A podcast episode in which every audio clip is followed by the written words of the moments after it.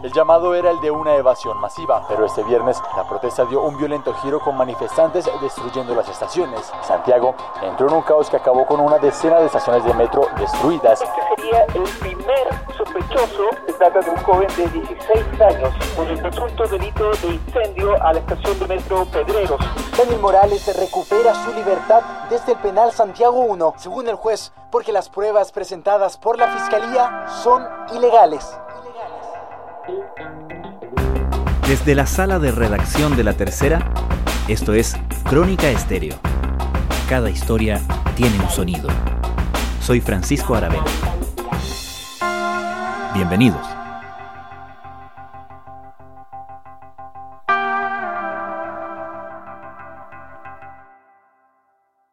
El martes, el Ministerio Público y por extensión el gobierno sufrieron un duro revés en lo que se refiere a la persecución de penas para los presuntos autores de los atentados a 93 estaciones del metro el 18 de octubre de 2019.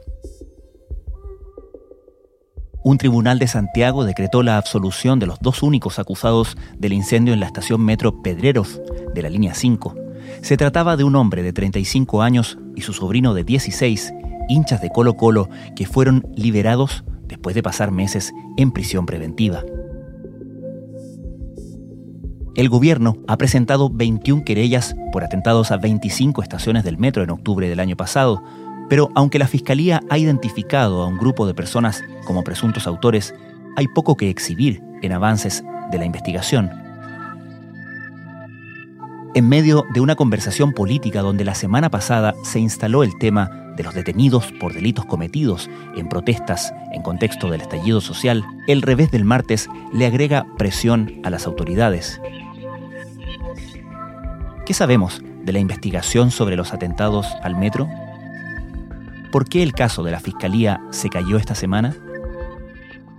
El martes, el séptimo Tribunal de Juicio Oral en lo Penal de Santiago dictó un veredicto absolutorio respecto a dos personas que fueron las primeras llevadas a juicio oral, justamente a propósito del incendio en las estaciones de metro provocadas posterior al estallido social del 18 de octubre. Leslie Ayala es periodista de La Tercera.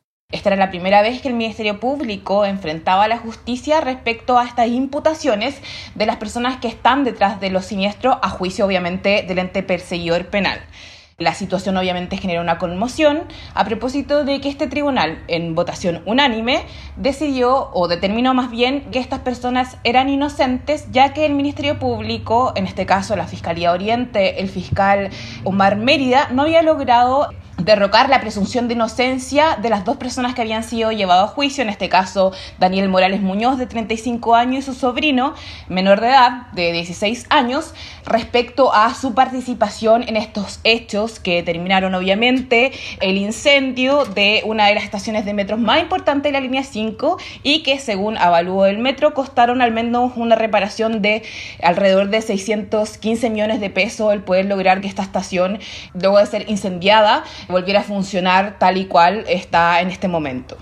Tiene que ver esto, por supuesto, con lo que vimos ese día, viernes 18 de octubre, cuando las estaciones de metro, una de las que resultó más dañada, precisamente correspondía a la estación Pedrero, ¿no? Así es. Este sería el primer sospechoso o persona que se le imputaría el delito de incendio de una estación de metro en la región metropolitana. Hasta el momento solamente manejamos que se trata de un joven de 16 ¿Qué era lo que pedía la Fiscalía para estos imputados? La Fiscalía, por tratarse de delitos tan graves como son los delitos de incendio, solicitaba penas de 20 años, en este caso para el adulto, el imputado Morales, y otros 10 años de internación provisoria para el adolescente, en un recinto obviamente dependiente del Sename.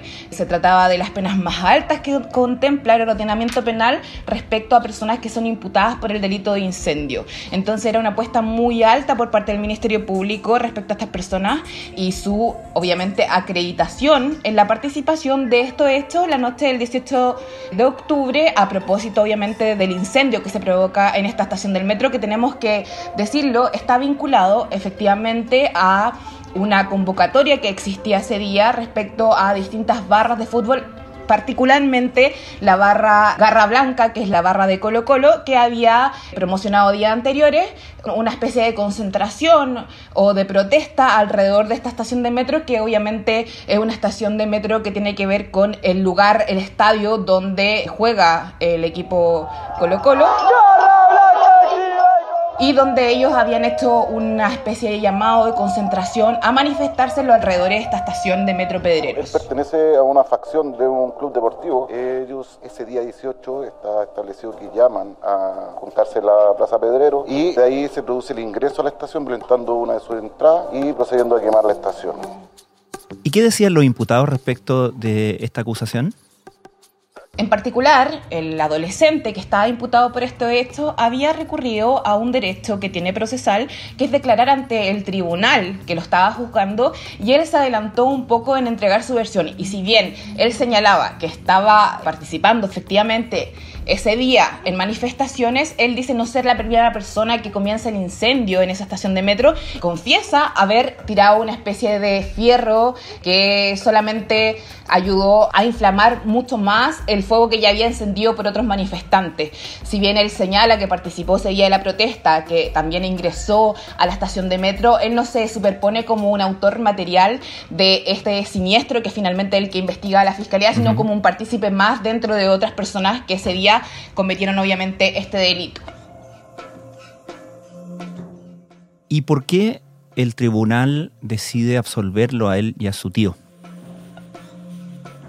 Francisco, lo que pasa es que acá todavía falta la sentencia, que es donde el séptimo tribunal oral de Santiago va a entregar los detalles más finos de por qué decide absolver. Pero ya en el veredicto, que es lo que conocimos el martes, da cuenta y da luces de finalmente cuál es el motivo por qué ellos deciden absolver a estas dos personas. Si bien el tribunal acredita que efectivamente acá se produjo un incendio en la estación de metro Pedrero y que este incendio no fue producto de, como han planteado algunas personas, de una situación accidental o más bien como espontánea por parte de, los manifestantes, el tribunal es muy claro en establecer que esta fue una situación premeditada y un poco casi organizada por parte de un grupo. Lo que señalan es que el Ministerio Público no fue capaz durante los días de juicio de establecer el vínculo que existía entre estos dos imputados y efectivamente el delito. Están claramente concertados aquí para hacer un atentado al metro. Se trata de ir a hacer cagar el metro y eso es lo que dicen ellos. La participación criminal, no hay ningún antecedente que haga presumir fundamentalmente que mi representado haya participado del delito que se le imputa, del delito de incendio. No obstante... O sea, si bien existe el delito y es un delito que no fue a causa de un accidente, sino más bien premeditado y las personas que participaron de él quisieron quemar tuvieron la intención de quemar esta estación de metro, lo que señala el tribunal es que el Ministerio Público no pudo acreditar de que estas dos personas, tanto David Morales como su sobrino, fueran partícipes de estos hechos delictivos por los cuales obviamente arriesgaban muchos años de cárcel y por los que al menos David Morales, que el adulto imputado en esta causa, estuvo durante 10 meses en prisión preventiva, es decir, privado de libertad el tribunal establece una situación que es muy grave y que la fiscalía, por supuesto, rechaza, y es que la principal evidencia que llevó el Ministerio Público para imputar a estas dos personas era un video que fue levantado por eh, personal de la Policía y de Investigaciones y que, según el tribunal, era una prueba ilícita. Daniel Morales recupera su libertad desde el penal Santiago 1. Posibilidad de hablar después de un año en prisión preventiva. Según el juez, porque las pruebas presentadas por la fiscalía son ilegales. Dice que las pruebas son ilegales. Ilegales, Porque era una prueba ilícita, según el tribunal, porque la cadena de custodia, manipulada obviamente por la policía y que fue llevada a juicio oral por la Fiscalía Oriente en este caso, había sido manipulada en cuanto a que cuando ellos le preguntaron a los peritos policiales de dónde había salido este video, la policía no pudo establecer verbalmente quién lo había levantado, quién había incautado este video, cuándo se había incautado, porque había una discordancia ahí de fecha, un perito decía el 5, otro perito decía el 3 de noviembre, entonces por ende el origen de esta prueba, que era la prueba clave que tenía el Ministerio Público, no tenía una concordancia con la acusación que había hecho el Ministerio Público. Entonces, ante la duda, el tribunal, de manera unánime, tres jueces determinan que no se cumplía el estándar para condenar a estas dos personas a penas tan gravosas como eran 20 años de cárcel por un lado en el caso del adulto David Morales y 10 años de internación provisoria en el caso del adolescente. El juez apunta a la cadena de custodia de las primeras evidencias a cargo de la Policía de Investigaciones. Algunos funcionarios de la Policía de Investigaciones accedieron a ella, a esa evidencia, ese video, tuvieron fotografías de esa misma evidencia, sin haber registrado su intervención en la cadena de custodia. Y eso hace que sea ilegal. Fue finalmente esta situación irregular, que de hecho el tribunal califica de forma muy severa como una prueba ilícita, lo dice tal cual en su veredicto, hmm. la que determina que estas dos personas sean liberadas inmediatamente el martes, una vez conocido la decisión del tribunal, solamente en su veredicto, porque tenemos que entender que todavía viene una sentencia que va a ser dada a conocer en los próximos días, donde obviamente se detallará aún más porque es esta determinación de la justicia en uno de los primeros casos, Francisco, que es llevado a juicio oral por parte de las imputaciones que hace el Ministerio Público a personas que quemaron el metro tras el estallido social.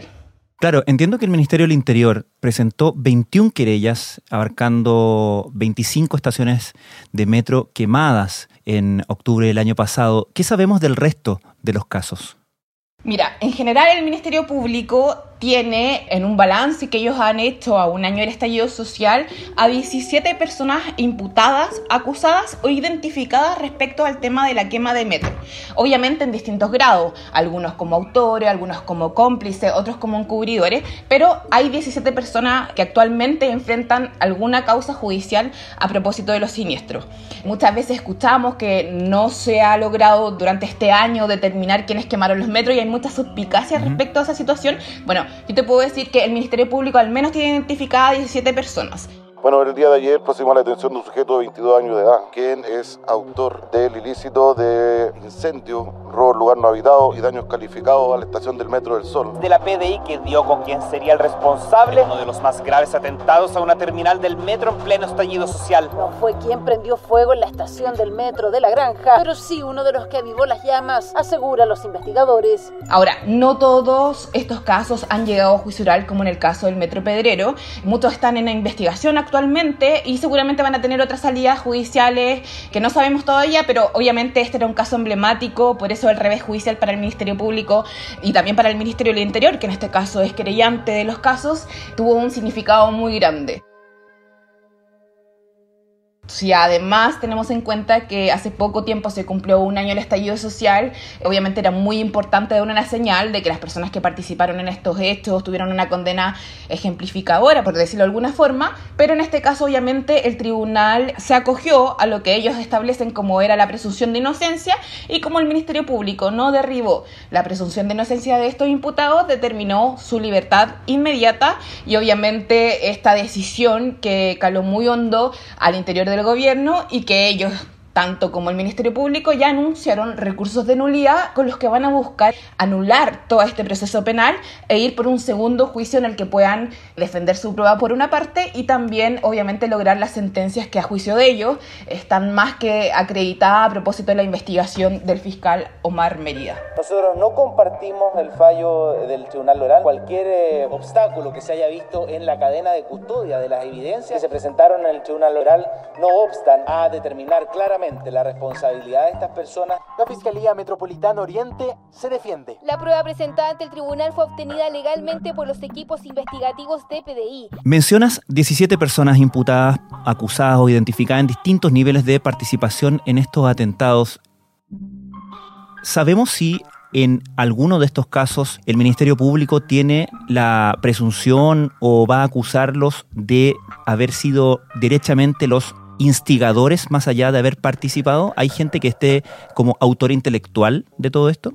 No, hasta el momento, y según ha reproducido el propio fiscal regional Oriente, Manuel Guerra, todas estas circunstancias que se han analizado al interior del Ministerio Público respecto a la quema de las estaciones de metro, obviamente los hechos más graves que se investigan en cuanto al tema de atentados de inmuebles dependientes del Estado, eh, a propósito del estallido social, nunca hubo una como coordinación, o al menos los fiscales regionales que investigan estas causas, nunca lograron establecer que hubiera un autor intelectual detrás de todos estos hechos sino que más bien tenía que ver con hechos particulares de personas que en ese minuto se pusieron de acuerdo para, dentro del marco de desórdenes públicos de distinta índole, quema de buses, eh, apedreo de locales, saqueos, también esto como una actividad llevó a la otra y llegaron al tema de las estaciones de metro.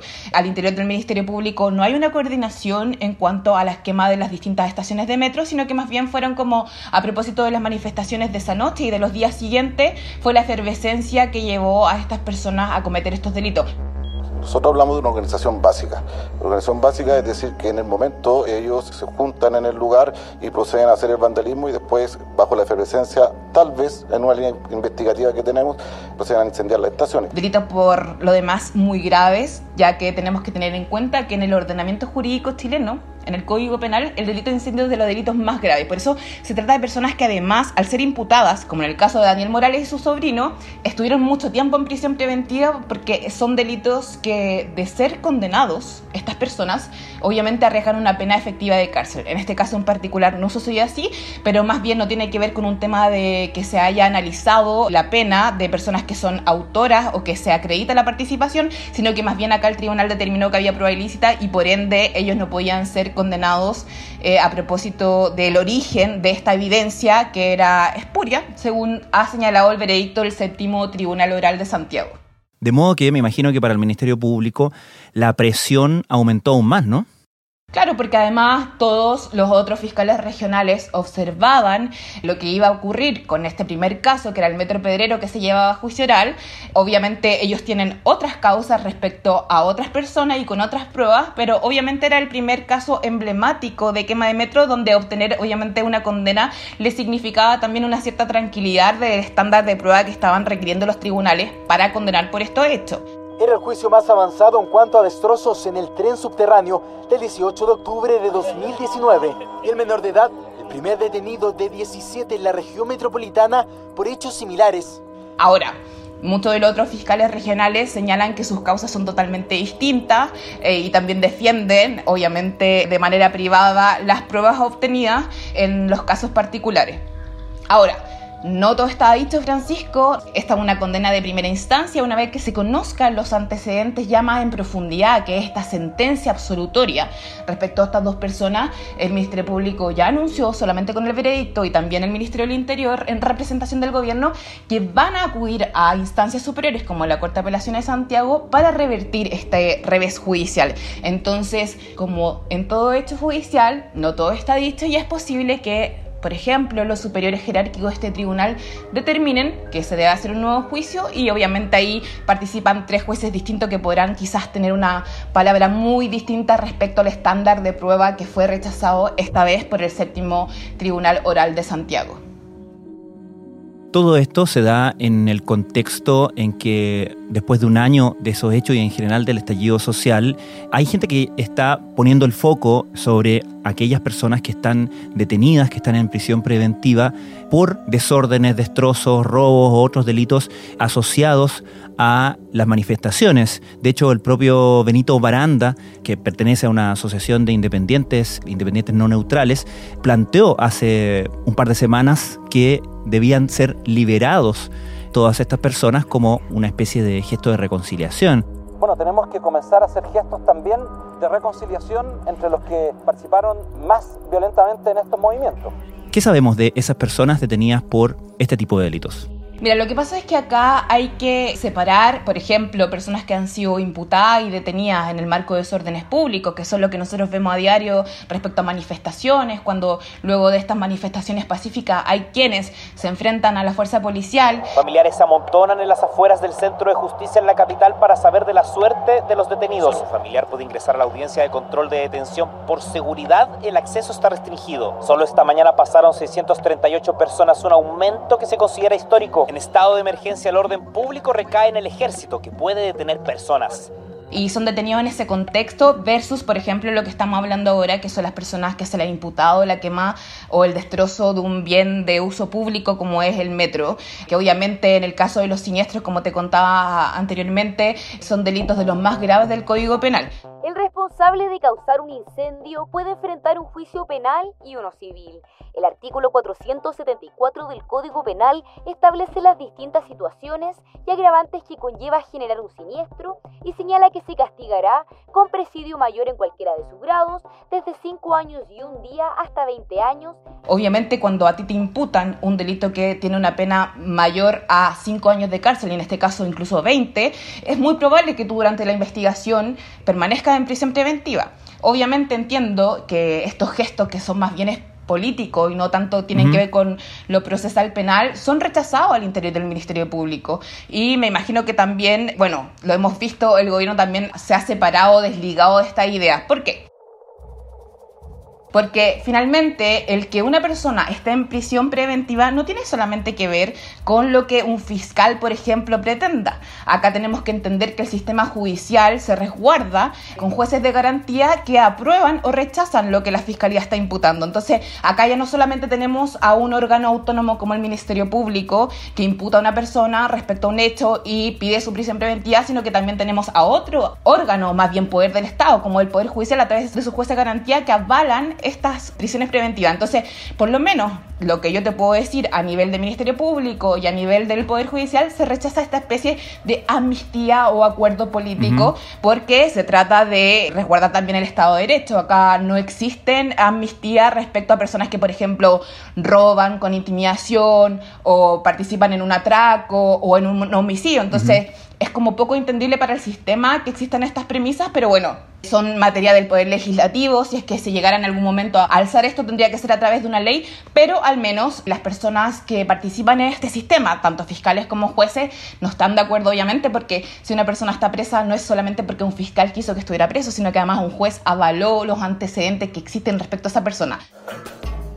Incidentes como estos ocurridos desde el 18 de octubre del 2019 han dejado más de 18.000 detenidos y según el Ministerio del Interior, 1.774 imputados por querellas presentadas por esa cartera, más de 140 de ellos en prisión preventiva. Ante esto, algunos proponen revisar la situación e incluso decretar indultos. Ahora, hay un margen de error, hay situaciones como las que vimos el martes, donde un tribunal entero, de forma unánime, determina que las pruebas están viciadas, pero como que en estricto rigor el sistema funcionó a favor de esas dos personas. Puede ser tarde, obviamente un año después significa para dos personas, en este caso Daniel Morales y su sobrino, puede haber significado toda una vida, pero obviamente ellos también van a tener la herramienta, y así lo anunció su defensa, Rodrigo Román, para demandar al Estado por esto lo que ellos califican una persecución política de las manifestaciones y un error judicial imperdonable por parte del organismo que tenía que perseguir de forma objetiva, que en este caso es la Fiscalía Oriente o el Ministerio Público, las responsabilidades penales de los siniestros, los incendios de las estaciones de metro tras el estallido social. Leslie Ayala, muchas gracias. Gracias a ti, Francisco.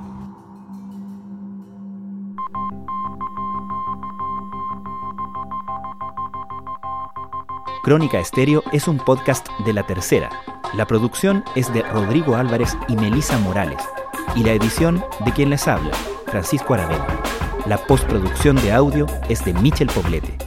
Nuestro tema principal es Hawaiian Silky de Sola Rosa, gentileza de Way Up Records.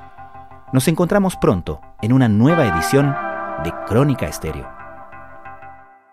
Les recordamos que todos nuestros episodios están disponibles en latercera.com Spotify, Apple Podcasts, Google Podcasts y donde sea que escuchen sus podcasts.